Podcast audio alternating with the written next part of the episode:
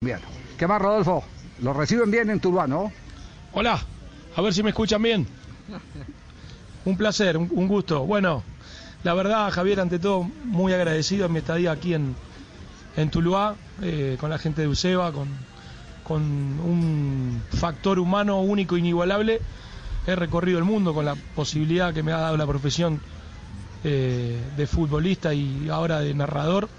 Y sinceramente la calidez humana que he recibido en estas 48 horas ha sido inigualable. Así que tanto a vos, Javier, como a toda tu gente, con el amigo Juan Carlos González, con, con el gran Giovanni, que, que realmente es una persona única, este, y con todo su equipo estoy muy feliz.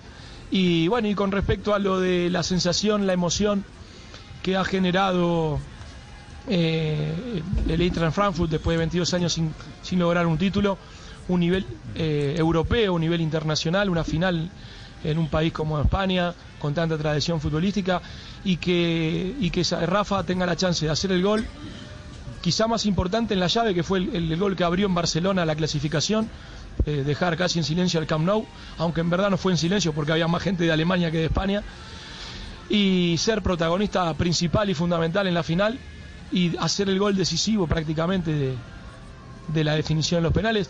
Mira, yo te voy a contar una breve anécdota que me ha pasado eh, con, con, mi equipo que ha ascendido hace muy poco en primera división eh, a, la, Argentina, en la, B Nacional, a, a la Superliga. Eh, el 22 de diciembre último, en cancha de Racing, estadio lleno, y, y logramos el ascenso por penales. Yo le dije a los jugadores el 5 de febrero de ese año que íbamos a jugar la final y la íbamos a ganar por penales. En consecuencia, uno no es porque juegue a hacerse el, adivino a futurología, sino empezar a preparar el terreno emocional desde la visualización al futbolista. Y, y los chicos nuestros, los seis penales que convirtieron, los convirtieron. Eh, y ya lo sabían, creo que hasta errado mil veces, no era una cuestión de practicarlo, sino de estar en el momento justo, a la hora exacta, focalizado para no errar y que la emoción no le juegue una mala pasada. Creo que Rafa se ha coronado eh, desde ese nivel. Yo creo que los grandes futbolistas, cuando logran esa capacidad de focalización y de emoción, eh, pueden lograr mover montañas. Y creo que en este momento encontramos a uno de los mejores futbolistas del mundo, que creo que hoy es, si vos haces una encuesta en Colombia, es él y 10 más.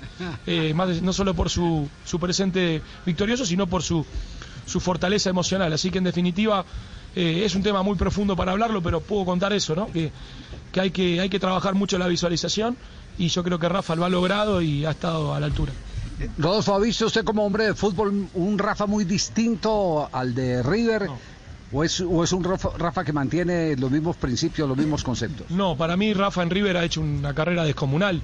Lo que ha tenido Gallardo es darle la, la posibilidad a los jugadores de elite como Prato y Borré o Suárez eh, y Escoco, que eran los cuatro delanteros para dos lugares en el momento más glorioso de la historia de River, ¿no? Y mirá si tendrá eh, Pergamino River en su historia, sin embargo, el más glorioso, dicho por hinchas de River, eh, ha sido esa etapa. Y Rafa fue parte de ese proceso y, y fue protagonista de esos dos lugares para cuatro. El gran labor de Gallardo es convencer a los cuatro delanteros que el que no presionaba tras pérdida no jugaba.